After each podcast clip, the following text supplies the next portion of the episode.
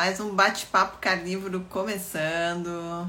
Então, gente, hoje a gente vai ter um assunto diferente, né? Vamos falar um pouquinho sobre a estratégia carnívora para os nossos pets. Nós vamos conversar aí com o veterinário Tauan Simal, que vai passar bastante informações. A gente só vai aguardar mais um pouquinho, pessoal. Tá começando a chegar. Boa noite cobra. Boa noite. Não sei porque o fone nunca funciona. Acho que. E o Taon, já chegou? Chegou, ele já deu um oi. Tô chamando ele. Luna! Ah, Luna. Vem aqui que hoje eu vou participar da live. Vem. Ei, gente. Eu sou a Luna. Eu sou carnívora. Gente. Desde dois meses, eu só como carne crua com ossos. Oi, a ração que veio da Royal Canan, lá do Canil para mim, estragou. Eu nem comi nada. Que maravilha. Eu sou muito forte. Olha o músculo aqui, ó. E olha.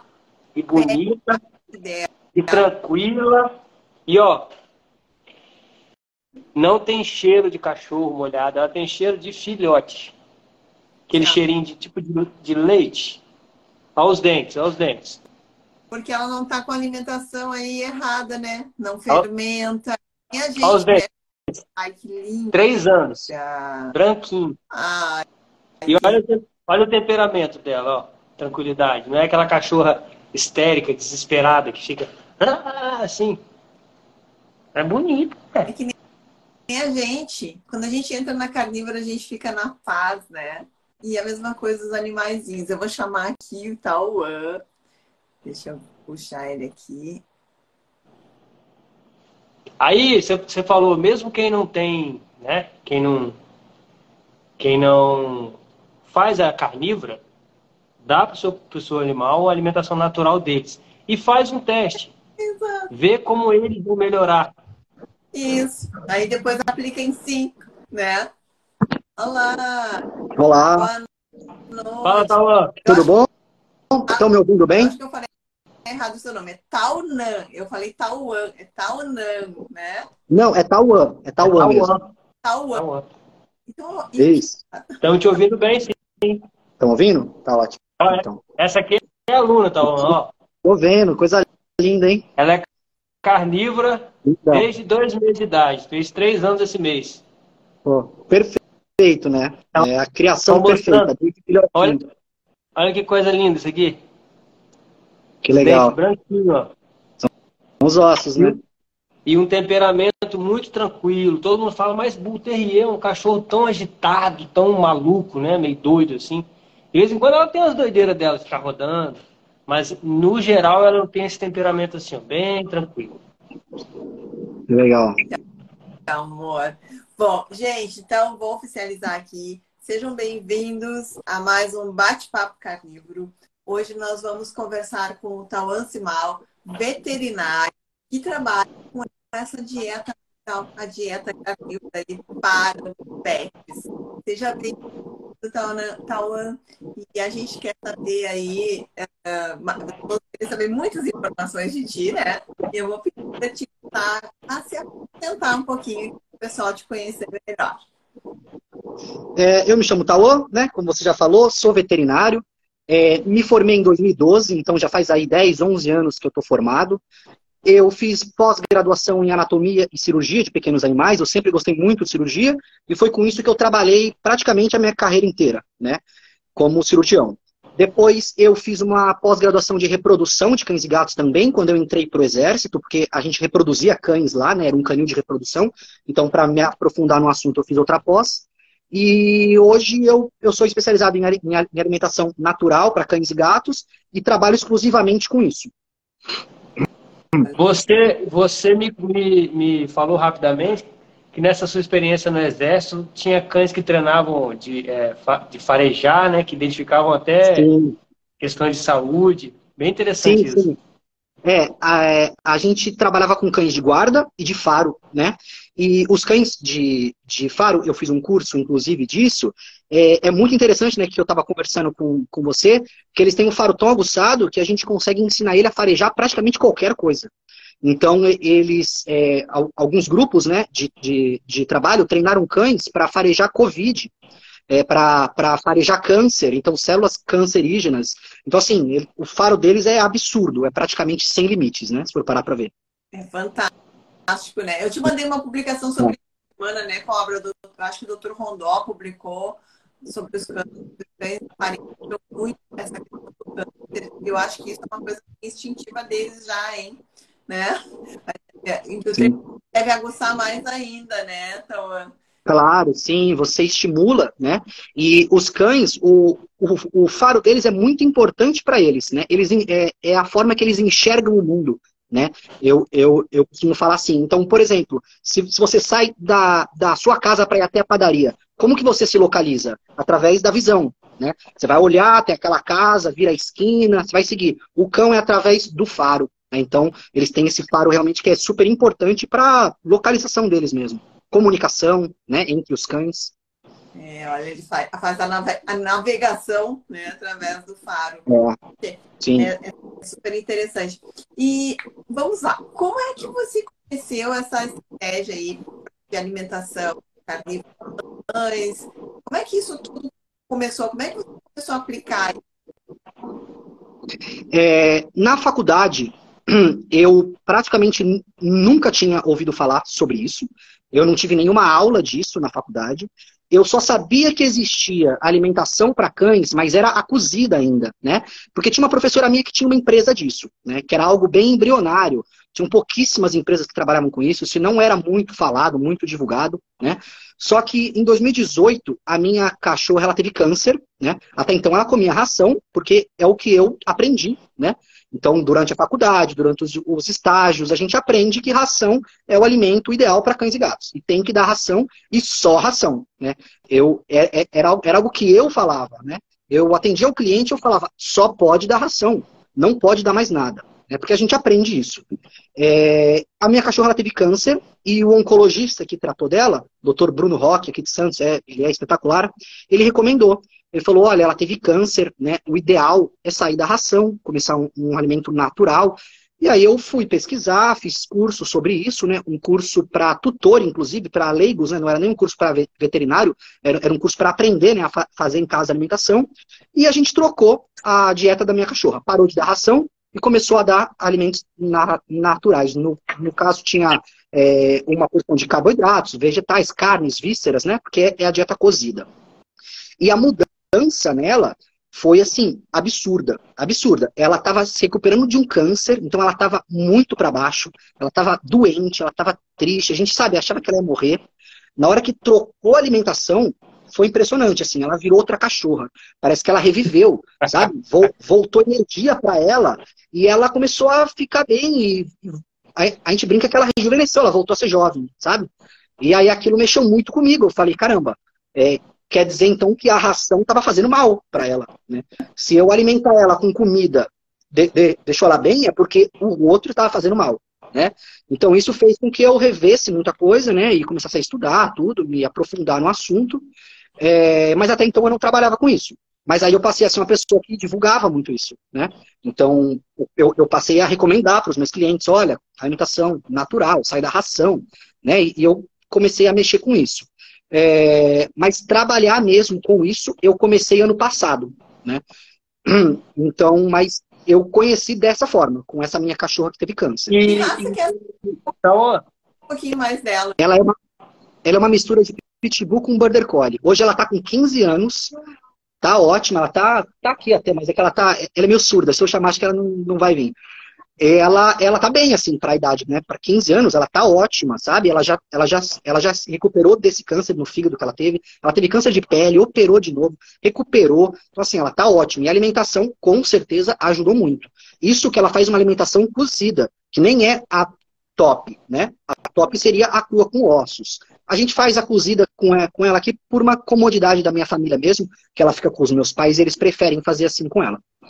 Deixa eu te perguntar, é, Cauã, por que que você acha que a, a gente aprende na faculdade, né? E, e tem esse, essa coisa toda de indicar ração para cães. Por que tem que ser exclusivo de ração? O que está por detrás disso, digamos assim? Como é que você vê isso? Se é que tem que Sim. falar com, com palavras assim para não cair a live, tá? Falar com. Tá. É, basicamente, o que acontece é que existe uma indústria muito grande, né, que vende ração, que ganha muito dinheiro com isso, é uma indústria bilionária, e eles conseguiram entrar dentro das universidades, tá? E então, dentro da, das universidades, a gente tem aula sobre ração, mas a gente não tem aula sobre comida, né? Então, a gente aprende a tratar doenças, mas não aprende a prevenir, né? Então, por exemplo, eu vou dar um exemplo aqui dos, dos gatos, né? Que eu tinha até conversado com você que a gente poderia falar sobre isso. Eu não sei se vocês já tiveram gatos, sabem sobre gatos, mas, por exemplo, é, normalmente gato morre de quê? O gato da minha irmã morreu. O gato da minha irmã morreu de diabetes. Tá. Normalmente, a maioria dos gatos eles têm insuficiência renal. Eles têm problema nos rins, né? E aí as pessoas falam, caramba, por quê? Ah, eles têm o rim fraquinho. Não, não é. A causa disso é justamente a ração seca. Por quê? O gato é um animal que ele se desenvolveu em regiões desérticas. Ele não tem o hábito de tomar água, de se hidratar pela água. Toda a hidratação dele vem do alimento. Então ele come um rato, por exemplo, o rato é rico em água. Ele se hidrata através do alimento. Aí você começa a dar ração seca para o seu gato e você acha que isso não vai prejudicar a hidratação dele, consequentemente o rim. Né? Só que isso a gente não aprende na, na faculdade, a gente aprende a tratar a doença renal. Né? Então tem essa, esse interesse da indústria realmente tem muito grande né, por trás. Então, congressos de veterinários são todos patrocinados por essas grandes marcas de ração. Né? Então, isso dificulta a gente de passar essa mensagem e conscientizar as pessoas. E aí, o que acontece? 90% dos veterinários recomendam ração. 10% não. Aí a, a pessoa para e fala: caramba, eu acho que 90% está certo. E ela acaba ouvindo a maioria, né? Porque a maioria aprendeu dessa forma, eles não têm nem tanta culpa. Se, bem que hoje em dia, com informação, acho que né, qualquer um pode ir atrás. Mas, enfim, a gente aprende de uma forma e depois é, é, difícil tirar da cabeça, né? É difícil a pessoa, mesmo que ela aprenda que a alimentação natural é melhor e a ração faz mal, é difícil ela, ela reviver aquilo e falar, não, eu estava errado. Aí ela vai chamar aquele cliente que ela sempre recomendou ração e vai falar, olha, a ração faz mal, o cliente vai falar, pô, mas ele falou para mim que fazia bem. Então, então também isso, tem isso com os veterinários. Eles, têm essa dificuldade em mudar de opinião, porque senão ele, ele vai se contradizer em tudo que ele falou por anos. Né? É uma lavagem cerebral que fizeram com a gente com relação aos ultraprocessados. Né? Repetindo aqui. E os problemas, pelo que eu vejo, os problemas dos animais, estão repetindo os problemas dos humanos. Né? É a pele. Eu, eu não tive uma pet minha, mas tive uma pet e a ações péssimas, sem gordura.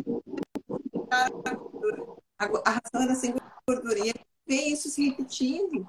Né? Nos animais, a gente está repetindo um padrão alimentar lixo nosso, repetindo nos pobres animais que Exato. deveriam estar comendo a alimentação para eles, que seriam outros animais. E com eles, com eles é ainda pior, porque eles comem só ultraprocessados todas as refeições, todos os dias. A gente não, né? Normalmente a pessoa de vez em quando come ali um alimento, né? uma carne, um arroz e feijão, um vegetal. O cachorro não, ele é só processado todo dia, toda a refeição. Então, realmente, tem uma crise de animais obesos, com diabetes, com alergias, problemas de pele, que são problemas que a gente não via antigamente com, com, com esses cães. Câncer em animais cada vez mais jovens. E tudo indica né, que isso é devido à ração né, ultraprocessada e também a um estilo de vida errado, né, que as pessoas levam esses, esses cães também. Tem isso também, né? E sem contar que, além deles ganharem o dinheiro, né, a indústria ganhar o dinheiro na ração, ainda tem também que talvez seja até maior a renda, né?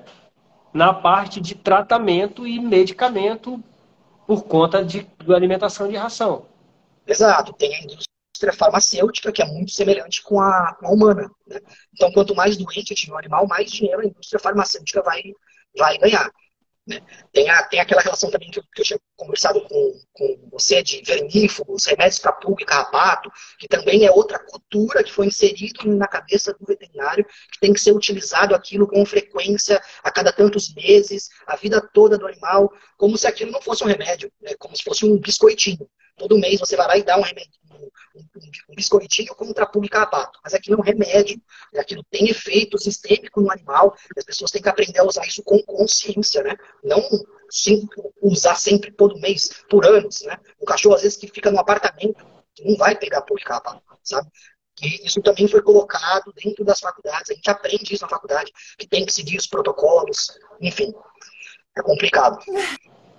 As minhas... É também é Eu não ouvi, cortou. É, Alessandra, o seu, o seu, a seu áudio está cortando. O meu áudio? Ué. Está cortando. Está intermitente, assim. Às vezes corta, às vezes não. Uh, que estranho. Espero que não caia a live. né? A última caiu, tá? É. Mas, Tauan, me conta aqui. Você foi vegetariano por quatro anos, certo? Sim. E, e agora você mudou para uma alimentação é, que fora do país é chamada de animal based, mas a gente aqui dentro a gente costuma chamar também de uma um espectro da carnívora, né? Como é que é? Como é que foi isso? É, foi graças aos meus cães. Né? Então, é, eu, eu virei vegetariano porque por com, compaixão aos animais, eu sabia que não era bom para a saúde, né? Eu nunca fui convencido de que carne fazia mal para a saúde, mas por compaixão pela forma que os animais são criados, não, não é nem pela morte deles em si, porque eu acho que todo mundo nasce, vive e morre. Né? E alguns animais morrem e viram comida, isso faz parte da, da, natureza. Mas o que me incomodava, e ainda me incomoda, é a forma como eles são criados, principalmente aves e suínos. Né? É, na faculdade eu aprendi isso, eu visitei criações, então eu fui em uma criação de, de suíno, uma granja, e é muito triste. Então aquilo meio que me comoveu e me levou a virar vegetariano. Mas eu não gostei, não, eu, não, eu não senti que fez bem para minha saúde, né? E aí eu observando os meus cães comendo de acordo com a natureza.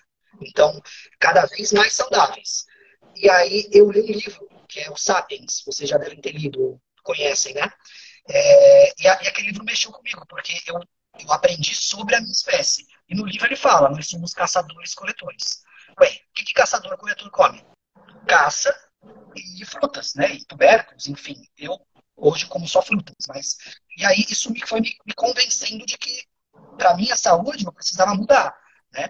E aí eu resolvi voltar a comer carne. Hoje eu como muita carne, como vísceras, como fígado, coração, é, e bastante fruta, porque eu gosto muito de doce. O meu negócio era doce, eu comia muito açúcar, muito chocolate. Hoje eu consegui cortar 100%. E, e aí é isso. E, e, qual, você, qual a relação que você faz assim, entre a, a, alimentação humana, a gente já falou um pouco, e a alimentação de pet?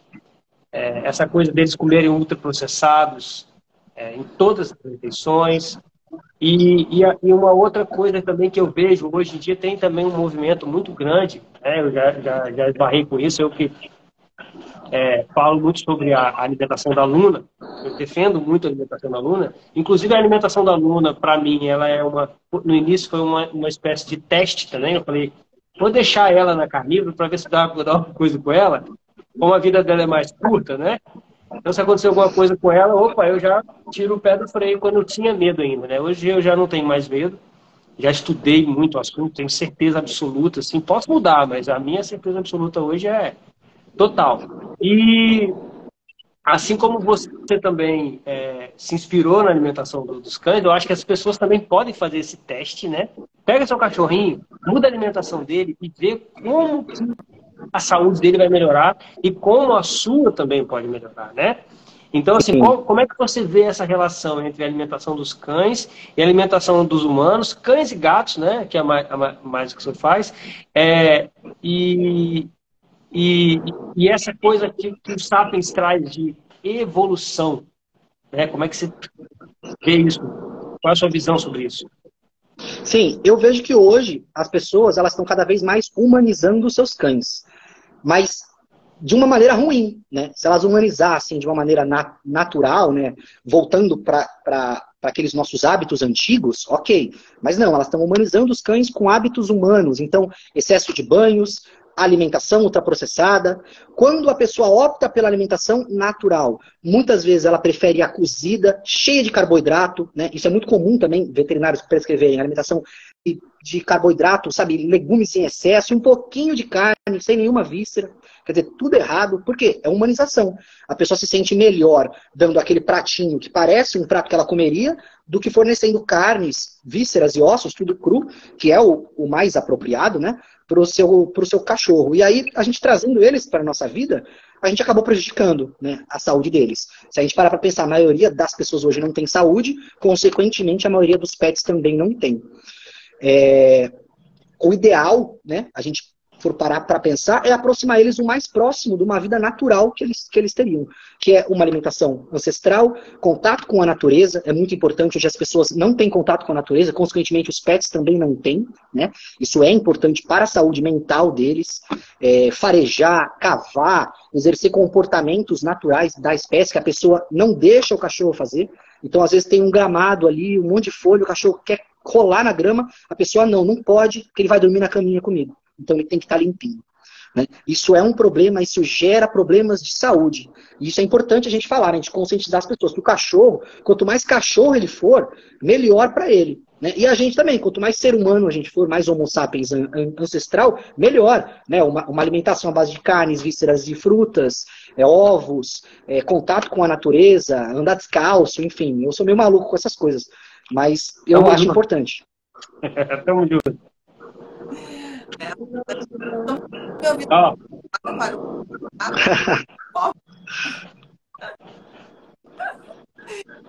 De noite agora, o, o, o sol se pôs, eu não acendo mais luz em casa. Só luz amarela, de leve, porque senão prejudica o sono, sabe? Isso também prejudica o sono dos animais. O cachorro ficaria a noite toda em casa, aquelas luzes brancas acesas na cabeça dele, vai prejudicar também o ciclo circadiano dele. Vocês estão me ouvindo agora ou não estão me ouvindo? A gente ouve, mas está cortando ainda um pouco. Então eu vou deixar o cobra seguir aí, para a gente não perder essa. Não sei o que está acontecendo. Deve eu tô ouvindo agora. Eu tô ouvindo. Agora tá bom. Segue aí, cobra. Vai você aí tocando as perguntas. Tá. É, então, quais são os benefícios que um, que um animal, um pet, tem quando ele, quando ele muda para uma alimentação natural? Tá. É, a primeira coisa, primeira coisa a ser observada, que às vezes até preocupa os donos, é que o, o cachorro passa a tomar muito menos água. Muito menos água. Por quê? Porque o alimento está hidratando ele agora. Né? A ração que era seca desidratava ele, deixava ele com sede, sedento, né? porque não é normal um cachorro se alimentar, ou um gato se alimentar de alimento seco. Então, aquele alimento seco deixa ele desidratado, consequentemente, e dá muita sede. Quando a gente passa a alimentar ele de maneira correta, ele toma muito menos água, cai drasticamente a ingestão hídrica dele e ele faz mais xixi. Olha que legal. Né? Quer dizer, ele está mais hidratado. O, quem tem gato nota muito isso, porque tem a caixinha de areia. Ele fala, nossa, ele tá. Ele, depois que começou a comer, ele toma menos água, mas faz mais xixi. Né? Essa é a primeira mudança, que é rápida que, você observa. Depois você começa a observar é, principalmente sinais de inflamação. Não são todos os cães que têm, mas sinais de, de, de inflamação eles vão diminuindo e ao passar dos meses eles vão sumindo. Então aquele cachorro que tem muito otite, muita inflamação de ouvido, inflamação de pele, coceira, alergia, secreção ocular, isso tudo vai melhorando com o passar dos meses, a pessoa vai observando, né? A gente observa também que o animal perde gordura e ganha massa muscular, tá? naturalmente, isso acontece, com o passar dos meses também. Então, eu tenho uma cadela que ela é idosa, ela tem 17 anos. E tam, também foi outro, foi, foi, foi outro caso que ela rejuvenesceu, assim, ela virou outra cachorra. E ela é fortinha, ela tem as perninhas fortes, ela tem a cinturinha bonitinha. Isso foi com o passar dos meses, depois que eu tirei a ração, né? Que eu adotei ela faz um ano só. Então eu tirei a ração, comecei com a alimentação, o, o porte físico muda, é, vira outro. E, e, assim, beneficia, no geral, todos os órgãos desse animal. Todos, todos os sistemas vão trabalhar melhor, porque vão estar melhor nutridos. Né? Quando a gente alimenta o cachorro o gato com alimento, todas as vitaminas e os minerais presentes ali são artificialmente colocados, né? Porque a, a ração, quando, quando ela fica pronta, ela é um croquetezinho ali que só tem macronutriente. Tem proteína, carboidrato e gordura, mas os micros, né, os, os, minerais, as vitaminas, não tem mais nada, porque ela passou por processos de cozimento em alta temperatura, pressão. Então, depois eles artificialmente colocam ali as vitaminas e os minerais. E os cães, obviamente, a gente também, é, suplementação sintética, a gente não absorve tão bem. Isso vai levar o cachorro a diversas deficiências de vitamina. Por isso que o cachorro fica com problema de pele, alergia, pelo feio, porque está faltando vitamina. E o primeiro órgão que o, que o corpo corta é a pele, né, que é um órgão que não seria vital, vamos dizer assim. Então é o primeiro órgão que aparece, né, que você vê a inflamação. Mas por dentro também tá. Então, assim, são muitos, são muitos, muitos. Assim, na saúde inteira do cachorro, inclusive comportamento, tá? Tem diversos clientes que relatam. O meu cachorro era ansioso, o meu cachorro, ele era agitado, ele era, enfim, tinha um comportamento difícil, depois que ele começa a se, alimentar de uma maneira correta, o comportamento melhora. Esse cachorro fica mais calmo, fica mais em paz, provavelmente pela saúde mental que está sendo gerada nele. Né? O cérebro dele está mais bem nutrido. Quando ele come um alimento decente, né, que não é aquela ração seca, ele também se sente mais realizado. Né? Isso faz parte da natureza dele. Quando a gente devolve isso para ele, muda. É, é, é, impressionante mesmo. Não é propaganda, não. O cachorro vira outro cachorro. Tá? Vira outro cachorro. E, é e isso acontece. O gato, principalmente. E, e, isso acontece independente da ração, né? E deu uma travada. Vamos ver se volta.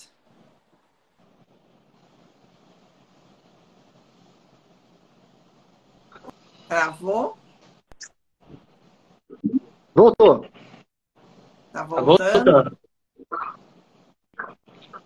Então, Voltou?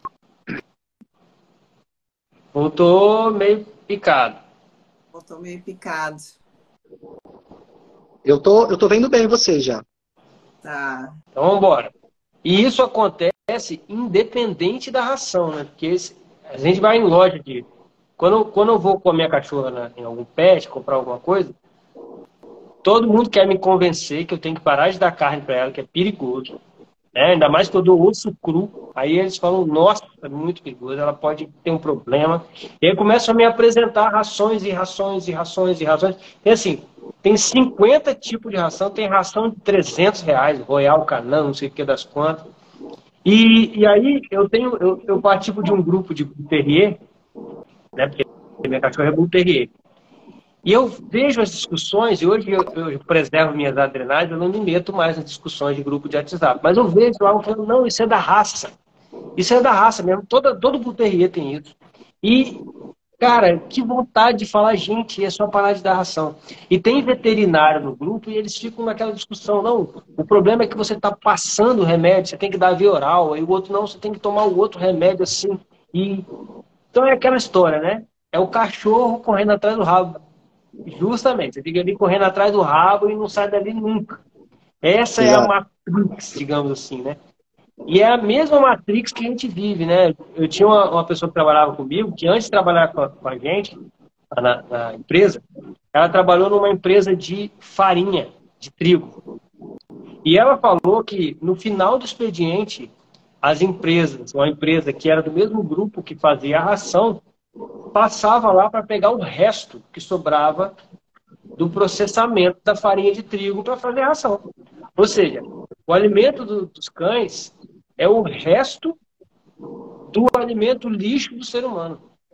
É o resto do resto. Eu, eu até faço um convite para quem estiver assistindo que dá ração para o cachorro, para o gato, lê o rótulo, lê os ingredientes. Você vai ver o que tem ali. Aí você vai ver se aquilo é comida ou não é.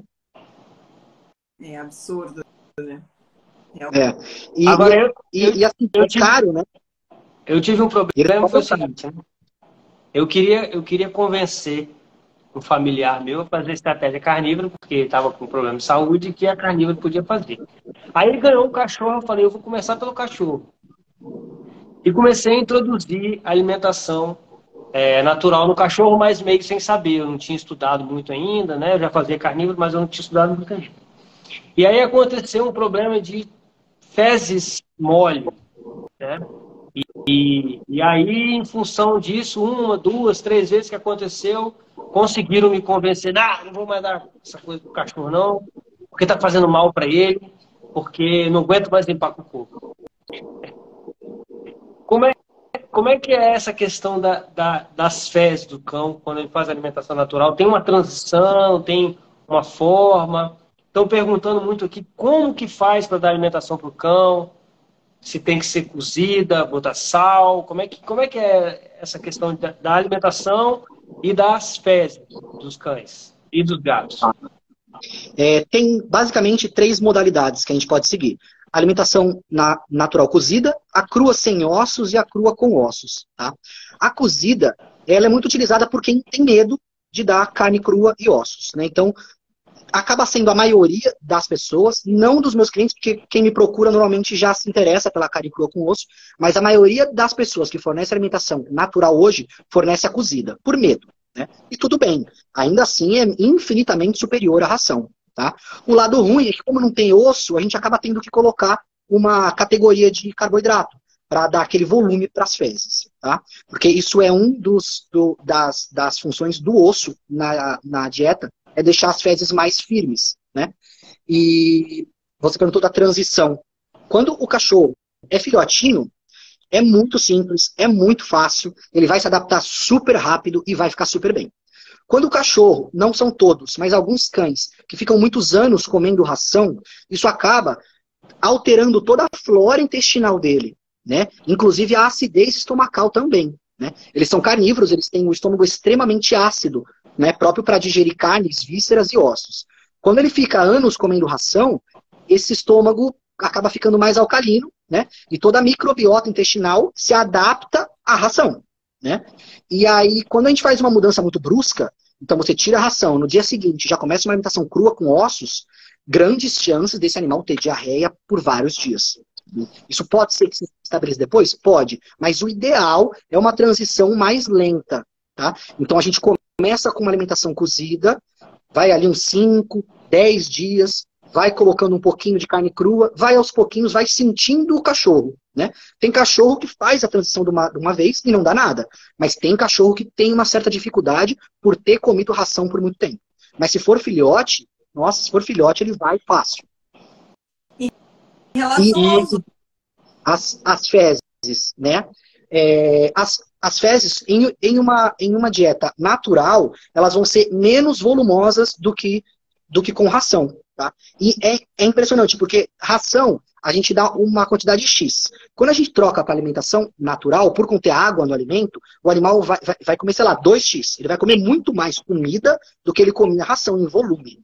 E ainda assim, as fezes são extremamente menores. Por quê? Porque o organismo está absorvendo aquilo. Né? Porque o cocô nada mais é do que o que sobrou do que você comeu, que não foi absorvido.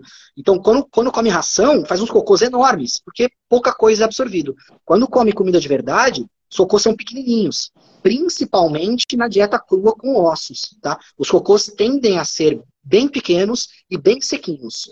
Às vezes, a, a, até esfarela. Eu vou recolher o cocô do, meu cachorro, ele esfarela como se fosse areia, por causa dos ossos. E é normal, é extremamente é, natural à espécie. Né? Se a gente pegar o cocô de um lobo, vai, vai ser assim. Interessante.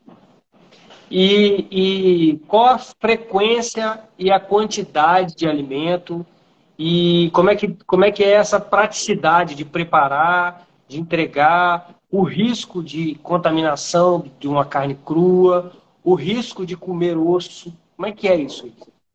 Tá. É, em relação ao, ao preparo, é muito simples quando é cru, tá? Quando é uma dieta cozida, dá trabalho. Você vai ter que cozinhar aquela carne, vai ter que cozinhar aquelas vísceras, vai ter que cozinhar aquela batata, aqueles legumes, misturar depois, pesar e, e congelar. Então, a dieta cozida acaba dando um pouco mais de trabalho, sim.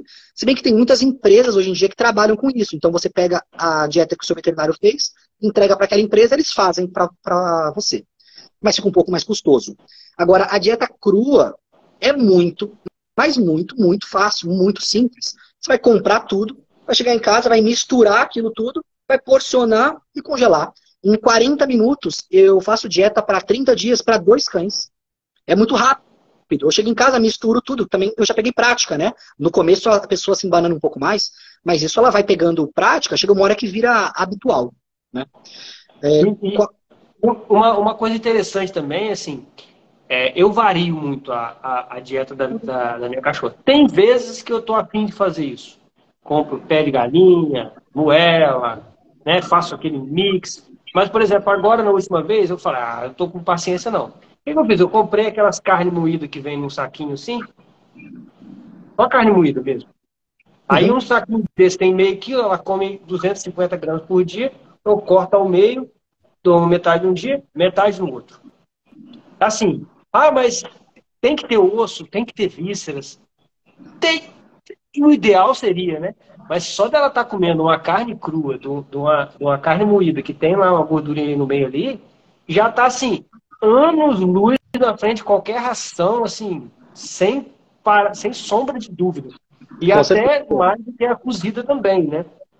Então, é, eu vejo assim, é, um, é uma praticidade absurda como você falou, eu também faço a mesma coisa. Às vezes eu vou, eu vou no supermercado, compro carne para mim, compro carne para ela. Qual carne que eu compro para ela? A mais barata, depois eu queria que você falasse também sobre o custo, né? Uhum. As carnes mais baratas. E com 40, 50 minutos eu preparo um mês de. de, de... Pego um saquinho, né? Um saquinho daqueles plásticos, pego a carne, jogo ali dentro, dou um nó, boto a etiqueta para não confundir com as minhas carnes e boto no congelador. Um dia antes eu tiro, boto na geladeira, depois dou. Ela só come uma vez por dia, não precisa ficar comendo, fazendo várias refeições ao dia. Outra coisa que ela faz tranquilamente também, que as pessoas falam, tadinha, né, Alessandra? Tadinha. Ela faz jejum junto comigo. Ela come num dia, às vezes, ah, não, não deu comida, não vou dar comida para hoje não. Vou dar amanhã. Ela fica um dia, dois dias sem comer, assim, do mesmo, com a mesma facilidade que eu fico, né? Então, assim, quando ela tem algum problema também, faço ela fazer jejum. Ah, ela tá com algum negócio, deixa de jejum que melhora. Deixa de jejum até melhorar. É, faltou, a gente fala sobre o custo, né? Eu acho que eu tinha feito alguma coisa na pergunta que faltou também. Você perguntou no final. Você perguntou da, da frequência e você falou que você dá uma vez por dia, né? É Realmente, é o mais indicado, se tratando de alimentação natural, uma vez só por dia. Tá? Cães, eles são caçadores, carnívoros, caçam em matilha, abatem uma presa muito grande, comem muito de uma vez, eles ingerem quantidade absurda de alimento, tanto que eles têm o estômago muito elástico, tá próprio para isso, e depois eles podem ficar dois, três dias sem, sem, sem comer, se eles se alimentaram bem. Né? Então, assim, realmente, uma vez por dia é o ideal. E facilita muito a vida. Só uma vez por dia você vai se preocupar com isso. E aí o cachorro vai todo dia fazer 24 horas de, de, de jejum, que é o indicado. É, agora, se tratando de ração, não pode dar uma vez por dia só. Por quê? Porque ele vai comer muita quantidade de uma vez só e a ração ela fermenta, ela produz gás. E aí é comum cães terem dilatação gástrica, torção gástrica e morrerem. Tá? Então, cães que comem ração não é para dar uma vez só, é só se ele comer comida de verdade. Tá? É, e o custo? A uma vez. O custo. É, o custo da cozida fica um pouquinho mais caro, tá? Porque quando a gente cozinha o alimento, ele perde volume e porque não tem os ossos. Os ossos são um grande barateador da dieta. Porque você vai dar dorso de frango, né, que é super barato, carcaça, pescoço com cabeça, pé de frango, que são ossos baratos, isso acaba barateando a, a dieta. E o volume dos ossos representa uma porção grande da, da dieta deles, tá? É, a carne, não precisa da carne cara. Carne é carne. É que a gente gosta de comer carne gostosa, diferente. Mas carne é carne, a composição de uma carne é igual à da outra. Então você vai dar realmente a mais barata. Você pode, de vez em quando, fornecer carne de porco, carne de frango, que, é mais, que são mais baratas, mas eu gosto mais da carne vermelha. Eu acho que de vez em quando tem que fornecer carne, carne vermelha. Tá? É, as vísceras barateiam muito a dieta também. Então, uma parte da, da, da carne a gente pode incluir vísceras, como coração bovino, por exemplo, que é barato, é extremamente rico fígado barato, outras vísceras também são baratas. Então, no final das contas, Se você pesquisar preço, né, saber bem onde você comprar, fizer uma dieta adequada, ela não vai ficar mais caro do que uma ração super prêmio. Não vai. Então, costuma ficar semelhante ao preço de uma ração super prêmio. Algumas pessoas, dependendo de onde comprar, fica mais caro, e algumas pessoas fica mais barato. Ó, eu, eu não tenho referência, mas porque eu nunca dei ração, né? Mas vou dar o exemplo da Luna. Ela é uma cachorra porte médio, 17 quilos ela tem. Ela é super forte, dá pra ver, né? Ela é super saudável. Fortona mesmo, é linda, coisa mais linda. Ela come 250 gramas por dia, mais ou menos, de carne. Eu estou comprando agora essa carne moída que custa 20 reais o quilo. Ou seja, ela está consumindo 5 reais por dia para se alimentar. Em 30 dias dá 150 reais. Eu acredito que dificilmente alguém vai gastar menos de 150 reais de ração para um, cachorro. E aí a gente pode trazer a mesma coisa da nossa experiência quanto carnívoro, né, Alessandro? Quanto que está economizando de remédio, de problema de saúde, de um monte de, de trabalheira que tem, né? É, de volume de cocô, de volume de embalagem, de todas essas coisas que, além de terem diminuir a praticidade, diminui também a, a, o custo né, direto da gente. Então, assim, é, é super, super, super prático também, Sim. né? Ah, mas a ração é mais prática. Não é. Eu acho que não é. É Fora os problemas. Ah, faltou. faltou. Os cuidados, né? Você pode, falar os cuidados com alimento cru, né? Que tem que ter. Isso, é. é quando, quando a gente vai fornecer um alimento cru, é, tem que ter cuidados, óbvio, né? Você tem que comprar uma carne de boa procedência, né? Você não pode utilizar carne de caça, por exemplo, porque você não sabe qual é a procedência daquele animal, tem que ser uma carne inspecionada, né? Para a gente diminuir os riscos de, de para, parasitose. Os riscos contaminação bacteriana, caso você tenha armazenado adequadamente essa carne, você não deixou ela em cima da, da bancada em dia quente, por exemplo, a tarde toda, né? se você armazenou ela adequadamente, os riscos bacterianos a gente não leva em consideração, são muito, muito baixos, inclusive as bactérias presentes ali na carne crua vão ser benéficas para a flora intestinal desse animal. Tá? O, único risco realmente que a gente pode falar, nossa, existe um risco de dar alimento cru para o cachorro, seria o risco de parasitose. Né? Então, quando a gente fala de carne suína, por exemplo, as pessoas sabem muito bem, né? Ah, não é bom comer carne suína porque pode dar parasitose. Esse risco é extremamente baixo, porque você vai estar comprando uma carne de boa procedência. Tá? Os animais, eles são carnívoros, eles são feitos para lidar com essas consequências. Tá? Existe o tal do congelamento profilático, que para as pessoas que estão mais preocupadas, eu particularmente não levo muito em consideração o tempo que minha carne está no freezer, mas se a pessoa for realmente preocupada e quiser dar um, um, cuidado a mais, ela pode fazer o congelamento profilático, que é você manter essa carne congelada a menos 18 graus, pelo menos, por um período de tempo de acordo com a espécie daquela carne, você vai estar evitando esse risco de para, parasitose. Mas não existem, por exemplo, relatos de, de pessoas que alimentam o seu cachorro com carne crua e que ele pegou algum, alguma parasitose. Não existem relatos disso. Então, realmente, a gente vê que os riscos são praticamente nulos. E, e, por outro lado, existem parasitas, né, com certeza, com bactérias naquela ração que está ali na prateleira há seis meses, né? Cheio Sim, de conservante. Fungo tem muito, muito. É muito comum. Tá? É muito comum. E, e, inclusive, quando a minha cachorra comia fungo, a gente já devolveu dois sacos de, de ração, porque veio com, com fungo. É muito comum é, as fábricas de ração recolher lotes de ração, porque estão com fungo. Tá? É, então, são as micotoxinas. É muito comum. Micotoxinas aí, gente. O, o áudio hoje está ajudando muito, né? É. O meu áudio está ruim? É, é. também está picando. Mas... Tá picando? Deixa, deixa eu te perguntar sobre, sobre ossos. É, uma coisa importante sobre ossos que, que, que é, as pessoas confundem muito é que os ossos têm que ser é, oferecidos crus, certo? Qual o problema Exato. de oferecer ossos cozidos para o cão? Exato. Existe no imaginário de todo mundo que não pode dar osso, principalmente de galinha, para o cachorro, porque ele vai quebrar, enlasca, vai perfurar o esôfago, vai perfurar o estômago, vai matar o cachorro. Tá? Por que, que existe essa lenda, vamos dizer assim? Porque as pessoas, antigamente, estavam ali comendo osso, então um osso que foi cozido, que foi esquentado, ela fez um churrasco, fez na panela, e ela comia o frango e dava o osso cozido para o cachorro. E realmente, o osso cozido, quando ele passa por um processo de calor, o colágeno dele, toda a estrutura molecular dele é alterada. E esse osso ele quebra em lasca. Fora que ele fica de menor absorção, ele fica mais difícil do, do cachorro digerir. Então, o osso cozido é realmente perigoso. Tá? Agora, o osso cru, isso não acontece. Né? Todo carnívoro, em natureza, come osso cru. Ele abate o animal, ele come o animal inteiro. Se um, se um cachorro, se um lobo abater um coelho, ele não vai separar o osso ele vai comer a perna do coelho, vai comer a cabeça do coelho, vai engolir o coelho inteiro, que está cheio de osso ali, né? Que é justamente o que vai fornecer o cálcio para ele, né? Em uma dieta sem ossos, a gente obrigatoriamente tem que suplementar cálcio. E... Claro que em um período curto, como você falou, que às vezes você dá só carne, não vai fazer mal. Agora, se você ficar anos dando só carne, ela vai ter uma deficiência de cálcio, tá? Porque os ossos são importantes nisso.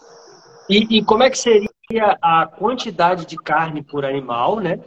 E essa proporção entre carnes de músculo, vísceras, ossos. Tá. Isso varia muito de cachorro. Normalmente, as vísceras secretoras a gente não passa de 10%. No caso, é o fígado, rim, pâncreas, baço, cérebro, testículo, esse, esse tipo de víscera. A gente não passa de 10%, porque costuma soltar o intestino, tá? É, ossos, a gente pode fazer de 20% a 40%, é aceitável, tá? Uma proporção aceitável. E aí, o, o legumes, vegetais e frutas triturados, eu gosto de recomendar porque eles fornecem fibra para essa dieta e aumenta a chance daquele cachorro se adaptar, principalmente cães que comiam ração. Tá? Muitos cães se adaptam bem a uma dieta zero vegetais. Os meus cães estão numa dieta zero vegetais pela praticidade, porque dá mais trabalho, você precisa processar aqueles vegetais. Quanto mais processado, melhor para eles absorverem. Tá? Mas a gente usa uns 10 a 15% aí de vegetais, o restante, carne e víscera muscular. E aí a proporção de carne e víscera muscular vai também de tolerância para o cachorro. Se a pessoa quiser baratear a dieta, ela aumenta a víscera muscular, no caso o coração, né? É, ela, quiser fazer uma dieta mais cara, ela aumenta a quantidade de carne. Mas é basicamente essas proporções que a gente usa, sempre adaptando né, de cada cachorro, né? Isso é importante. E é, é importante, é, as pessoas que estão assistindo, às vezes ela fala, ah, eu vou fazer. Né? tem que estudar um pouco, pelo menos, tem que buscar conhecimento. Então, tem duas formas de você fazer. Ou você faz um curso, estuda por conta, vai atrás, se informa e aprende, né? Ou você contrata um, um profissional, que é, no caso, o meu trabalho é justamente esse. Eu dou consultoria online. Então, a, eu converso com a pessoa, vejo todo o caso, explico, oriento em como promover saúde em todos os aspectos da, da vida, não só na dieta. Depois eu envio uma dieta e acompanho por WhatsApp por um tempo aquela pessoa, né? Porque surgem dúvidas, não tem jeito, né? E aí você vai acompanhando, mudando a dieta caso precise, até realmente encaixar e a pessoa deslanchar. E, e, a, e, a, quantidade e a quantidade por quilo, mais ou menos, assim, você tem esse, tem esse número ou não? Cães adultos varia normalmente 3% do peso vivo, 4% do peso vivo. Varia muito, tá? Varia muito. A gente usa mais ou menos de 3 a 4%, mas depois a gente tem que adaptar de acordo com cada cachorro, por causa do metabolismo, é. estilo de vida. Então, se o cachorro começa a emagrecer muito, você aumenta a quantidade. Se ele começa a engordar muito, você diminui a quantidade. Não tem muito segredo nesse quesito. Simples assim. Agora, uma coisa que eu assim. errei no início é que eu falei, não, eu vou deixar ela comer até a saciedade. Né? E aí depois eu descobri que eles não têm saciedade. Assim. Né? Se deixar, esse cachorro é. come até explodir. Tem que controlar. Porque, é, isso é um instinto natural, né? Em, natureza ele não tem comida o tempo todo. Então ele vê comida, ele quer comer. Isso acontece é. com a gente também, né? Com, com, com, comigo não mais, mas normalmente as pessoas têm essa compulsão também, né? Não conseguem é, parar de comer, né? É, é, não, mas o que acontece é que na carnívora, né? A gente que que trabalha com carnívoro, a gente não tem. É. Carnívoro a gente pode comer à vontade. Porque você vai bater na saciedade e vai parar. Só que os cães e... não têm isso, eles comem sem parar. Eles comem até explodir. E, inclusive, isso de, de ficar saciado foi uma das coisas que eu mais gostei dessa dieta. Porque antes eu ficava com fome o dia inteiro. Eu comia, dava uma hora, eu tava com fome. Agora, nossa, eu acordo, eu acordo cedo, treino em jejum, depois venho para casa, como muito, muito, e eu fico o dia inteiro sem comer. Eu vou ter fome no fim da tarde. É maravilhoso. Impressionante. E aí facilita a vida, né? Você não fica comendo o tempo todo. E, e quais os benefícios que você sentiu você na, na sua mudança de, de vegetariano para depois quando você foi para essa Animal Basics? É, eu tinha muitos gases, muitos gases. Era horrível, assim, era absurdo. E melhorou, melhorou. Hoje eu não tenho mais, nunca, só se, só se eu fujo da minha dieta. Né? Então, às vezes, olha, eu tô desde dezembro nessa dieta. Eu devo ter furado a dieta umas cinco vezes só, que eu, eu sou bem rígido, sabe? É, e aí, quando eu furei, nossa, é desconforto abdominal, é gases. Então, assim, isso foi uma coisa que eu percebi que mudou muito. É, eu tô com mais facilidade para perder gordura e ganhar músculo. Então, eu ganhei massa magra e perdi gordura coisa que eu já estava com uma dificuldade tremenda antes, quando eu comi, quando estava sem comer carne, né? Por motivos óbvios. Apesar de eu estar tá comendo ovo. Eu comia ovo. Eu não, eu não cortei o ovo porque eu tinha esse medo, né? De ficar sem nutriente, né? Então, eu continuei comendo ovo pelos quatro anos. Mas basicamente foi isso. Ganhar mais massa magra, perder gordura, menos gases, talvez mais disposição, eu me sinto mais bem nutrido. Outra coisa, é a minha pele. Nossa, tá outra pele. A, a, eu tinha espinha de vez em quando, nas minhas costas tinha um pouquinho de espinha, sabe? Sumiu tudo, sumiu tudo. A minha pele tá perfeita e eu não, não, uso nenhum produto, sabe, de limpeza de pele, nada disso, não uso mais nada, nem protetor eu tô passando mais e minha pele tá perfeita. Eu não me queimo mais no sol. Eu via isso na internet, eu, eu achava que era mentira. Eu falava, isso aí é papinho, você não vai se queimar no sol. E eu sou muito branco, muito branco. Eu tomava um pouco de sol, eu ficava vermelho, ardido. Agora eu não passo protetor, eu vou na praia e eu fico no sol, lógico, eu não fico torrando no meio-dia, né? Mas eu tomo sol e não fico mais queimado vermelho. Impressionante. É, muda, muda muito isso. Sim. Eu, eu, eu tenho o costume de. Skincare, né, cobra carnívora? Tá cortando aí no meu áudio? Pode falar, pode não, falar. Tá, agora tá bom. carnívora faz um skincare. Né? A pele é um dos primeiros sinais de, da, da, da carne. Sim, ju, justamente igual nos cães. Porque a gente estava desnutrido. A gente estava desnutrido, eu não sabia. E aí a pele reflete isso. Eu vou, eu vou à praia praticamente todo dia, né? Porque eu treino do lado da praia e às vezes eu dou uma voltinha no. pego o sol, eu aproveito para pegar o sol para responder uns stories, né? Todo dia eu vou na praia, pego o sol, vou na praia no final de semana, pego o sol, fico o verão inteiro no sol, não passo protetor, não fico queimado, não descasco. Realmente as pessoas não acreditam nisso, né? Não dá pra acreditar. É, eu, eu não acreditava. E, e, e, e, assim, esse exemplo, que vou voltando lá no início, né? esse exemplo de que dessa desinformação que para você é bem mais clara né, na veterinária, é isso também, gente, acontece igualzinho na medicina nossa, né? Essa influência da indústria farmacêutica, também na indústria veterinária também tem muitos suplementos, né? É uma outra vertente que a gente acabou que não falou de suplementos milagrosos, que é exatamente o que falta na ração. É o pozinho mágico. É o tal do pozinho mágico. Tem um monte de empresa que vende. Ai, Coloca esse suplemento que vai suprir todas as necessidades. Fala sério, né? É mais fácil gastar o dinheiro com comida de verdade que você vai estar nutrindo melhor o cachorro. Dá um, um fígado de galinha, né? Tem tudo é. ali. É, e então, assim, e uma outra coisa interessante que eu vi numa live outro dia sobre Henrique Altran e um outro cara mais entendido que ele ainda em evolução, né? Falando sobre evolução. E eles estavam falando que os cães e os. Eu já falei isso aqui, né, Alessandro? Os cães e os homens, eles estão em simbiose há milhões de anos. Sim, assim, são parceiros. É um, é, um, é um caso de. Como que é a palavra? Mutualismo é quando uma espécie se, se beneficia e a outra não. Simbiose. Quando, eu acho que é simbiose mesmo, né? Simbiose. As duas espécies se beneficiam uma da outra dessa relação. Inclusive, os cães só existem por causa do homem. O cachorro nada mais é do que um lobo que se adaptou a viver com o homem. Se não existisse o homem, não ia ter existido o cão. Exato. Né? E, Então, e essa relação tem milhões de anos. Sim, E, e, e, e aí, uma das coisas que eu achei interessante é o seguinte: o nosso, o, o- de todos os animais, o animal que tem o, o sistema gastrointestinal mais parecido com nós, com, conosco, não é chimpanzé, não é gorila, não é macaco, são os cães. E uma das, das coisas que, que da- dessa, dessa questão é porque nós comíamos praticamente a mesma comida nesses milhões de anos. A gente caçava junto, comia junto. Inclusive, aí até uma pergunta que eu vou te fazer é que uma grande diferença que tem entre a alimentação humana e a alimentação dos cães, os gatos são um pouco diferentes, é que elas são, de certa forma, complementares. Por exemplo, nós somos mais adaptados a comer mais gordura. Os cães já não podem comer carnes tão gordas quanto os seres humanos. E essa adaptação se deu por conta do nosso cérebro, que usa muita gordura. Os cães já não têm esse cérebro.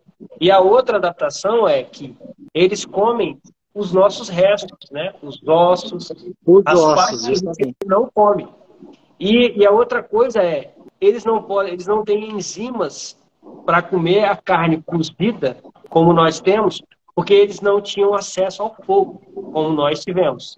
Então, é Exatamente. falar sobre essas, essas três coisas evolutivas, que é a alimentação complementar, o fato de não poder dar tanta gordura para os cães, né?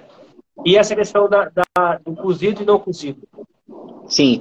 É, como, como eu tinha falado, os cães são lobos que se adaptaram a viver com os homens. Ou seja, ele se adaptou a comer resto de comida de homem. É basicamente isso. É um lobo que se adaptou a comer resto de, de comida de um homem. Por isso também que o cão, diferente do lobo, ele tolera mais o carboidrato. Né? Porque ele comia restos ali de, de, de, de alimentação dos homens, eventualmente tinha um pouco de carboidrato. Então, o cachorro, diferente do lobo, ele tolera um pouco esse carboidrato. Tá? Isso não quer dizer que a alimentação dele deve ser a base de carboidrato. Mas se tiver um pouquinho, não tem tanto problema. É, é, e, querendo ou não, por ele comer justamente os ossos, que é algo que a gente não come, eles se adaptaram mu- mu- muito bem, né? entraram na nossa vida, ajudando a gente de outras formas, e a gente foi evoluindo junto.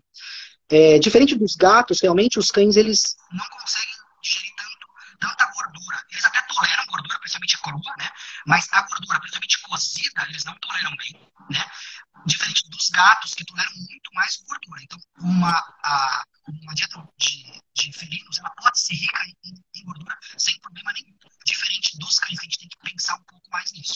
É, se for parar para pensar também, em natureza, não é comum o, o, o animal se alimentar de outro animal gordo, igual a gente come hoje. Os bois que a gente come hoje são gordos, tem muita gordura. Animal, animal em, em natureza, as presas, eles, eles não têm tanta gordura. Eles são animais magros. Tem isso também. Qual, qual foi a última coisa que você tinha falado? Mais uma coisa. Deu uma, deu uma É, a, questão, a questão, a questão Do deles comerem cruz. É, É, é, a carne crua, carnes e vísceras cruas, eles contêm enzimas que quando a gente cozinha, a gente desintegra essas enzimas. Tá? Fora que muitos nutrientes, por exemplo, quando pro, em taurina e em coenzima Q10. São três aminoácidos essenciais para a saúde do coração. Né? Justamente, o coração é rico em aminoácidos que fazem bem para o coração de quem comeu o coração. Né? Esse é muito louco, né? Então, se a gente comer rim, faz bem pro nosso rim. Se a gente comer fígado, faz bem pro nosso fígado. Isso é muito, muito doido. É, Quando a gente cozinha o coração, a gente esquenta ele, a gente, claro, não vai degradar 100%, mas a gente degrada muitos desses aminoácidos. Por isso, é um dos motivos de que a alimentação crua mais nutritiva, ela nutre mais o animal. muito bom. Muito bom. Muito bom. E aí tem a questão dos gatos, né? Que eu tinha falado com você que eu queria falar de gato. Por quê? Gato, gente, diferente do cachorro, que é um carnívoro oportunista, o que isso quer dizer? Ele é um carnívoro por natureza, mas ele é oportunista. Em momentos de escassez, ele consegue comer uma fruta, ele consegue comer uma raiz, ele consegue se adaptar. Né? O gato não. O gato é um carnívoro estrito, né? Assim como, se eu não me engano, todos os felinos. Né? Eles são carnívoros estritos, eles vivem exclusivamente de caça. Então, se o gato não caçar, se ele não comer aquela presa, ele vai morrer. Ele não vai se adaptar de comer carboidrato da natureza. Tá? Então, quando a gente dá ração para um gato, a gente está maltratando ele, desculpa falar, mas você está maltratando aquele gato, você está fazendo ele viver uma vida miserável. Né? O metabolismo está sofrendo, literalmente sofrendo, porque está faltando vitaminas, está faltando proteína, está faltando nutrientes, e ele está tendo que lidar com aquela carga altíssima de carboidrato. Então é importante as pessoas entenderem que gato Principal, claro, os cães também. Mas os gatos, meu, todo gato, todo gato deveria fazer alimentação carnívora. Todos, todos, sem, sem exceção. É, Agora, muda a vida deles, é bizarro.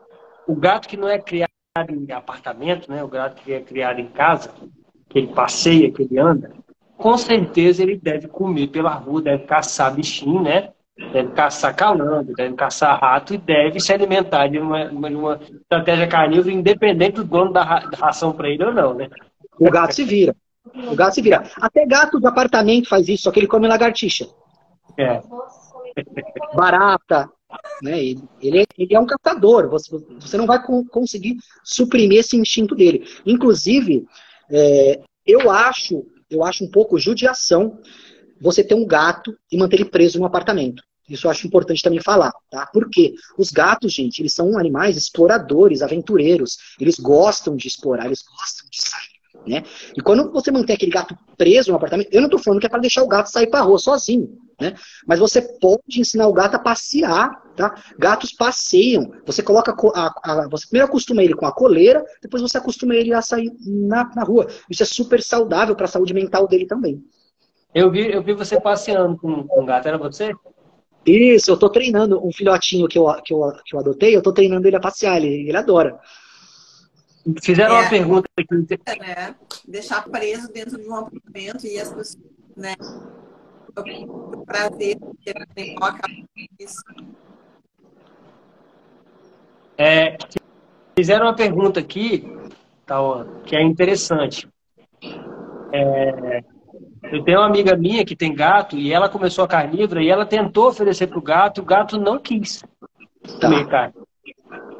Isso é muito comum em gatos. Por quê?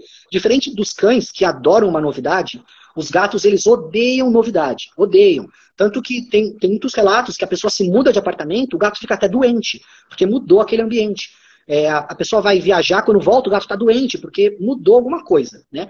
Então, eles não gostam de novidade. Quando o gato passa a vida toda, anos, comendo ração, ele se acostuma com aquilo, ele entende que aquilo é comida e ele não vê mais nada como comida. Tá? Isso não é, isso não vale para todos os gatos. Tem gato que é guloso, que pega fácil. Você dá a carne ali, ele vai comer e vai pegar fácil.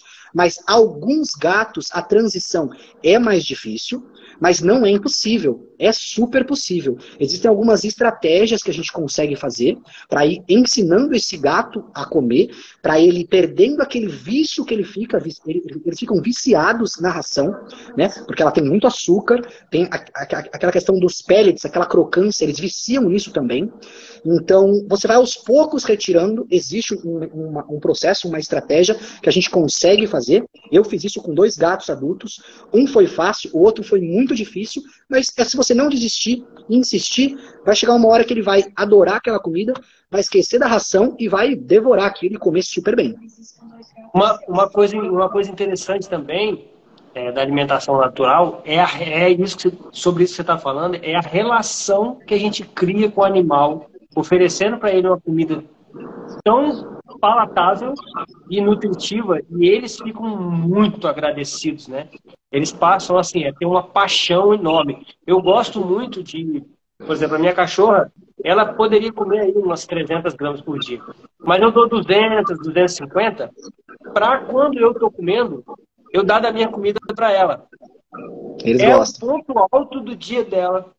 Quando ela senta do meu lado, eu estou comendo, eu falo, senta, fica bonita. Aí ela senta, fica bonitinha. Aí eu vou dando na boquinha dela. Assim. É o ponto alto dela, ela fica felicíssima. Esse é um outro ponto também interessante da alimentação natural, né? Essa relação do cuidador com, com o animal, né? Exatamente, porque pode perguntar para qualquer pessoa que cachorro que não gosta de ganhar uma carninha no churrasco. Né? Eles amam. Não é à toa que eles amam, porque aquilo é o alimento dele, é o alimento que ele foi feito para comer. Ele não merece comer aquela, aquela ração seca todo dia, ele não merece. Deixa eu te perguntar mais uma coisa. Existe, é, eu vi no seu post lá aqui, questão de sal. Pode ou não pode comer sal? Foi uma, uma, uma questão importante para a gente falar. Uhum. Falando de churrasco, né? Eu posso pegar um churrasco com sal e dar para um cachorro? Esse é um ponto. Outro, existem alguns mitos, né? Que cachorro não pode comer uva, cachorro não pode comer cebola, cachorro não pode comer chocolate. Como é que é Não isso? pode mesmo. Esses é. três que você falou realmente são, são tóxicos, tá? Tem um post lá no meu, na, na minha página que eu citei todos os alimentos lá que são extremamente proibidos, tá? Agora, o sal, sal pode, né? O, o sal, ele contém sódio, que é extremamente importante para a saúde. Eu vejo também muitas pessoas, às vezes, que não têm a informação, que ela fala assim, ai, eu dou alimentação natural. Eu dou arroz, cenoura e peitinho de frango, sem sal, só com um pouquinho de azeite. Né? Então, assim, você não está nutrindo bem o seu cachorro. Apesar de ser melhor que ração, quer dizer, se, se, você suplementar cálcio, né, dar uma suplementação adequada, ainda assim é melhor que ração. Mas está faltando muita coisa aí. O sal, a gente costuma recomendar uma grama por quilo de alimento, tá? Se a pessoa colocar uma grama por quilo de alimento, fica tranquilo que não vai estar tá passando em excesso, né? O sódio, ele, ele acaba sendo em excesso quando a gente come industrializado, né? Então, quando a gente se alimenta de produtos industrializados, aí tem que tomar cuidado com o sal, porque realmente esses produtos têm muito sódio, né? Eu Muito sentei bom. aqui que a minha bateria está acabando. É. Ah, Agora já tem carregador. Coloquei no carregador. Na carnívora, a gente consome mais sal, naturalmente, né? Eletrólito. E eu estou vendo muito, muita semelhança aí. Mais com a, a, a nossa transição para carnívora, né? Ela se torna muito semelhante, né, Cobra? Sim. E, e perguntaram aqui sobre a gripe setorial.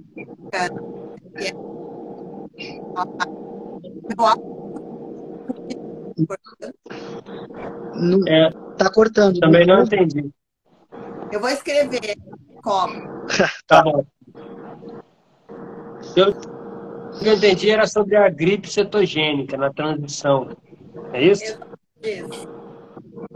Nós, nós, quando a gente troca, né? Eu estou agora com, até com a turma, tem uns 300 pessoas aí fazendo a transição. E, e, uma das coisas que acontece é essa gripe cetogênica, né? Então, alguns sintomas semelhantes à gripe com a retirada do carboidrato. Mas você já falou para fazer uma transição mais gradual, mas você também é, vê esses sintomas nos cães, assim, que é eles não vão falar, né? Dor de cabeça, fraqueza, é, a gente não tem como é, saber. Normalmente não. Normalmente não. O que acontece quando a pessoa faz a transição muito rápido é, às vezes, soltar o intestino. Né? Então, fezes amolecidas é o que a gente costuma ver quando a transição não é bem feita. Eu, eu particularmente, não, não senti essa gripe cetogênica porque eu como muita fruta, então eu não cortei o carboidrato.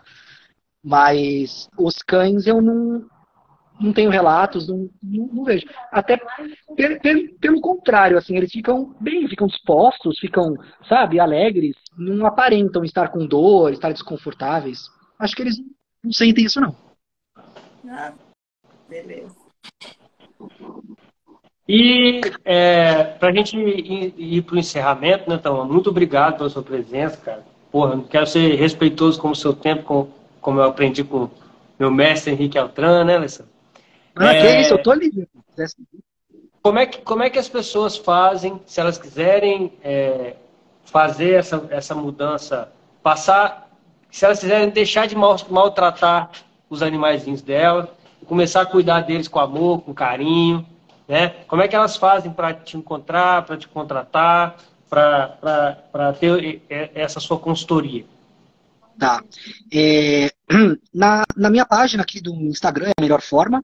Tem, na minha bio tem um link com o meu, o meu site, tem todas as informações, os valores, como que funciona e, e um, um, um link para fazer o agendamento. Então é basicamente no meu Instagram. Não tem muito segredo, não. Seu Instagram é arroba... Vete Carnívoro. Vete Carnívoro, tudo, tudo junto? Isso. Isso. Vou colocar aqui. A página do, da live tá o Instagram.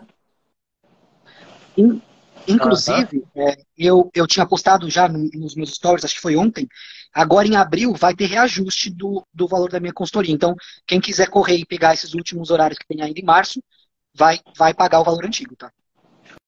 Show de bola. Cara, muito legal, muito, muito bacana mesmo é, é, o seu trabalho. Eu vejo muita semelhança entre o nosso trabalho, né?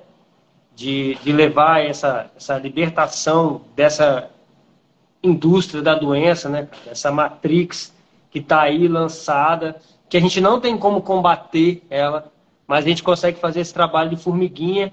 Com certeza, cada cão que você é, dá consultoria para o tutor dele, para o cuidador dele, aquele cão, na, na vida daquele cão, você fez toda a diferença. E do dono Sim. também, né? E do foi, cuidador também. Foi, foi o principal motivo que eu troquei de área, né? Como eu falei, eu era cirurgião, mas eu me apaixonei por essa área porque a mudança que você causa no, no animal é impressionante. E eu vejo que as pessoas, elas não sabem disso eu converso com muita gente na, na, rua e a pessoa fala, não, do ração. Por quê? Tipo, tem outra opção? A pessoa, ela nem sabe que tem outra opção, sabe? Então, tem muita gente para a gente atingir ainda para levar essa informação. Posso fazer uma última pergunta? Claro, pode perguntar mais. Queria fazer uma última pergunta que é, é, depois eu queria que você desse aquela dica de ouro. Assim. Se você pudesse dar uma dica só para a pessoa, você dá a dica de ouro. Mas sempre me perguntam e dizem que, ah, que todos os veterinários falam isso. Você já castrou a, a, a Luna? Minha cachorra é fêmea, né? Você já castrou ela? Eu falei, eu não, e eu não pretendo castrar. Mas todo mundo fala, mas se não castrar, vai ter um monte de problema de saúde. Aí eu falo, eu acredito que esses problemas de saúde aí, eles são frutos da ação e não da castração. O que, que você me diz a respeito disso? E depois deixa a sua dica de ouro para a gente encerrar. Tá. Esse é um assunto polêmico, muito polêmico, é mais polêmico do que a ração, tá? Porque ele envolve muito, muita emoção. As pessoas falam desse assunto, elas levam para o lado emocional. Por quê?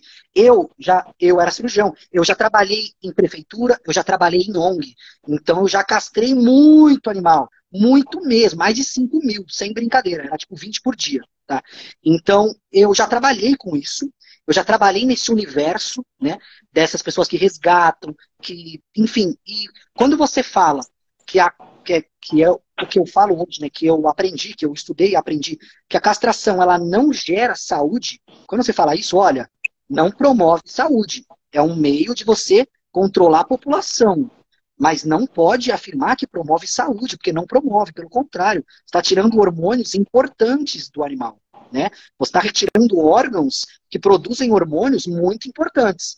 Então, não pode falar que promove saúde. Quando você fala isso, as pessoas se ofendem, elas acham que você quer que os animais fiquem na rua se reproduzindo e que você é a favor de maus tratos. Então, assim, é um assunto polêmico. Mas a minha opinião é justamente essa. A castração não promove saúde, tá? Ela é uma forma de esterilizar o animal. Ponto. Ah, vai prevenir doenças. Sinceramente, em cães machos, não previne doença nenhuma, tá? A única doença, doença que previne é a hiperplasia prostática benigna, que todo cachorro idoso tem, todo homem idoso tem hiperplasia prostática benigna. É um problema que talvez, talvez pode gerar alguns sinais clínicos. Caso gere sinais clínicos, aí a gente castra esse animal ou trata com finasterida, que também existe a opção. Tá? Em fêmeas, qual é a questão? se espalhou por muito tempo que castrar um animal novinho vai prevenir câncer de mama. Né? Por muito tempo se, se espalhou isso. Hoje a gente já sabe que não se pode mais afirmar isso também. Tá? Que a castração precoce ou a castração em si vai prevenir tumores de mama. Talvez previna alguns tipos de tumores de mama que são estimulados por hormônio mesmo. Mas quando a gente retirar esses hormônios dessa cadela, a gente vai estar tá prejudicando todo o ciclo hormonal dela, toda a homeostase hormonal né, do organismo. Tem a questão da piometra, que é uma infecção de útero, que é muito comum também de cadelas terem a partir dos 8 anos de idade, que, claro, castrando você previne, porque você tira o útero, né? Mas a, a gente não, não, não retira uma perna para prevenir uma, uma fratura, né? É um problema que pode acontecer, se acontecer, você vai e trata, né? Assim, Então, assim, é um, é um assunto complicado, porque você vai lidar com a questão da proteção animal, que eles são muito enfáticos nisso. Tem que castrar todo mundo, tem que castrar todo mundo. Então, a minha conduta é, tem que avaliar cada caso individualmente. Se o seu cachorro, você mora em periferia, o seu cachorro tem acesso à rua, tem que castrar, tá? Porque ele vai vai se reproduzir, vai ficar gerando descendentes, animal de rua, maus tratos, é um problema. Agora, se você é uma pessoa responsável, cuida do seu animal, não tem um macho e fêmea junto, por exemplo, não tem por que você castrar para prevenir possíveis problemas que podem acontecer, sendo que castrando, com certeza, você vai gerar outros problemas. Muito bom. Sua dica de ouro, Tauan, muito obrigado. Alessandra, infelizmente você ficou aí sem poder falar muito.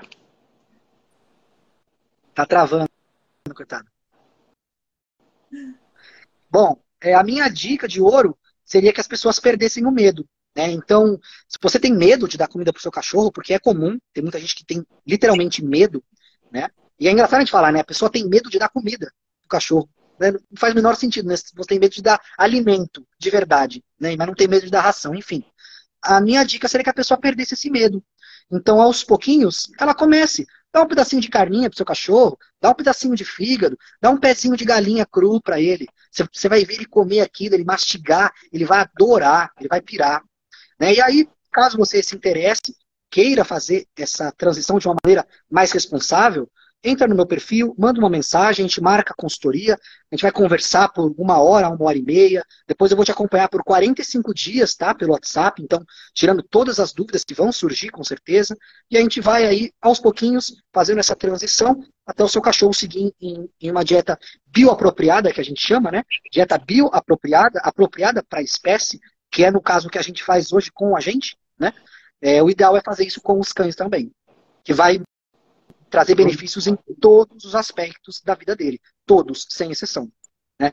E, a, e, assim, você pode perguntar para qualquer profissional de saúde humana, né? Você recomenda um, um, o seu paciente se alimentar de ultraprocessados? Pode perguntar para qualquer profissional de saúde humana. Ele vai falar que não, um ultraprocessado obviamente faz mal para a saúde. E por que, que, o, que o veterinário recomenda só dar ultraprocessado? Né? Não, não faz o menor sentido. Não. Só pode ter um motivo, né? Que a gente sabe qual que é. É, tem aquela questão que eu falei, que é difícil você rever os seus conceitos e admitir que estava errado. Isso é difícil. E também tem a questão comercial que a maioria das clínicas estão vinculadas a um pet shop e o pet shop vende ração. Então, existe também esse interesse comercial. Se eu falar para o cara não comprar mais ração, eu vou perder dinheiro. Então, é, é complicado. É, uma, é muito complicado. Mas a gente vai fazendo um trabalho de formiguinha, né? E vamos cada vez mais é, mobilizando mais pessoas, até, quem sabe, um dia a maioria dos cães pararem de comer ração. Né? Acho muito difícil. É difícil, é. Eu também não, eu, eu não sou positivo mas, nesse ponto. Mas, mas para os que pararem, a gente fez toda a diferença, né? É, para aquele animal a gente fez a diferença, é isso que importa. Né? Isso aí. Então, muito obrigado, Alessandra. Obrigado por você ter ficado aí, apesar de hoje você estar tá muda, né? Mas excelente. Vamos salvar alguns cãezinhos né, das garras da indústria da doença. Sim. Gatinhos também, gatinhos também. Gatinhos eu, eu agradeço também. aí a oportunidade, muito obrigado pelo convite. Fiquei muito feliz quando você convidou. Eu acompanho o seu trabalho. A Alessandra não segui ainda, vou seguir agora. Eu gosto muito do trabalho que você faz, é muito legal. Você explica de uma forma muito didática, né? Que qual, qualquer pessoa, qualquer leigo entende aquilo. E aí eu gosto, que eu vejo você explicando, eu falo, ah, quando, quando eu for falar da minha dieta, eu vou explicar assim, igual ele. Que explica de uma forma bem didática, bem fácil da pessoa entender. obrigado, cara. Obrigado, obrigado. Eu tento fazer isso mesmo. Eu tento, eu tento pegar profissionais como, por exemplo, Henrique Altran, que é um gigante, né? Esses médicos e nutricionistas, e, e de certa forma traduzir para o leigo, né? Falar de uma forma mais é, mais fácil de entender mesmo, mais fácil dessa mensagem fluir um pouco mais. E o bate-papo aqui, eu e a gente tem essa missão, a gente tem essa missão de trazer profissionais, como você está vindo, né? E no caso, eu aqui hoje estou servindo de experiência com a aluna, né? Experiência real, própria, né? de, de verdade que acontece na prática. E, e hoje você também está servindo de uma experiência real, prática, de uma pessoa que mudou de alimentação para uma alimentação é, baseada em, em, carnes. Eu sempre falo isso, né, que a gente tem a, a, gente leva a carnívora e aí sempre tem essa questão da fruta entre o Paul Saladino e, o, e, e a linha do Paul Saladino e a linha do, do Sean Baker. E eu gosto sempre de dizer isso, que nós, sim, seres humanos, são apropriados a comer carne e frutas, só que assim como um cão que comeu ração a vida inteira, né? Talvez ele não possa comer mais carboidrato, por conta que ele já ferrou a saúde dele. Da mesma forma, tem pessoas, tem, de acordo com a individualidade, que talvez possam um dia voltar a comer frutas, mas se ela tiver mesmo com a saúde ferrada, viciada em carboidrato, e, e, e não, não tem musculatura para queimar aquela glicose, não, não faz exercício, tem resistência à insulina, diabetes, é, intestino permeável, esse tipo de coisa, ela não vai se adaptar a uma fruta. E, e mesmo quem come fruta não pode fazer da fruta né, a base da alimentação. Então a fruta é um, é um, é um complemento, assim como nos cães, né? Uma fibrazinha ali, para quem, quem que é saudável, ela complementa, né? Nós temos a, a alimentação parecida. Mas que também, assim como os cães, podem comer só carne, né, sem problema. Seres humanos também podem comer só carne, sem problema. A fruta, Sim. ela pode ser bem-vinda, mas ela não é necessária numa estratégia carnívora, né? Sim, a fruta ela é minha sobremesa, porque eu gosto muito de doce, e como eu estou em uma estratégia de ganho de peso, né, eu quero ganhar, enfim, ficar mais forte, ganhar peso, eu não estou nem aí se eu estou ingerindo muita, muita fruta. Então, não. como carne pra caramba, depois eu vou lá e como fruta pra caramba, justamente para eu não emagrecer, porque eu emagreço muito fácil. Eu, eu como fruta também, de vez em quando eu como uma frutinha, de vez em quando eu vou pro lado pro saladinho também. Eu gosto bastante dele, a, a linha dele eu acho que faz total sentido. É. É, é, é uma linha, né? Mas é aquela é coisa. É o que a gente ouve aí, pelo mundo inteiro, a gente pesquisa muito. A linha que o Pulso Paladino segue, ela não serve para todo mundo. Né? Então não adianta Sim. você pegar um obeso, uma pessoa Sim. diabética, e ela Sim. achar que ela vai poder fazer uma estratégia carnívora com frutas. Ela vai se ferrar. Ela vai dar de cara na, na, na, porta. Agora, para quem tem saúde como mel. você, né? novo, tem saúde, está ativo, não, não, experimentou a fruta e não tem problema, dá para encaixar tranquilamente. É ativo, faz exercício, está tá em ganho de massa, então tudo isso importa. Sim, mas a base é carnes e vísceras, realmente não tem, não tem segredo. É. E as vísceras, viu? É importante, tanto para os cães quanto para a gente. A gente tem que comer víscera. É. Pelo menos de vez em quando tem que comer uma víscera, né? É, come um, um, bife de fígado por semana já tá bom. Tá já, já, supriu. É. Então, sensacional o nosso bate-papo, cara. Um bate-papo carnívoro. É, Gostei também. Entre espécies, né? É. Uma inovação. Eu tenho certeza que, pelos comentários aqui o pessoal adorou. É, e realmente é, é um assunto libertador. E eu queria te agradecer e infelizmente a gente já está com uma hora e meia, tem que encerrar. Né, Alessandro? Tá. A gente está nessa disciplina, nós estamos tentando diminuir o tempo, né, que a gente se deixar, a gente fica aqui duas horas falando. Então, assim, depois a live vai, Vai ficar salvo, né? Fica salvo, vai ficar salvo. salvo. Tá. Muito obrigado e até a próxima. Beijo. Eu que agradeço o convite. Até mais. Foi um, foi um prazer. Até mais.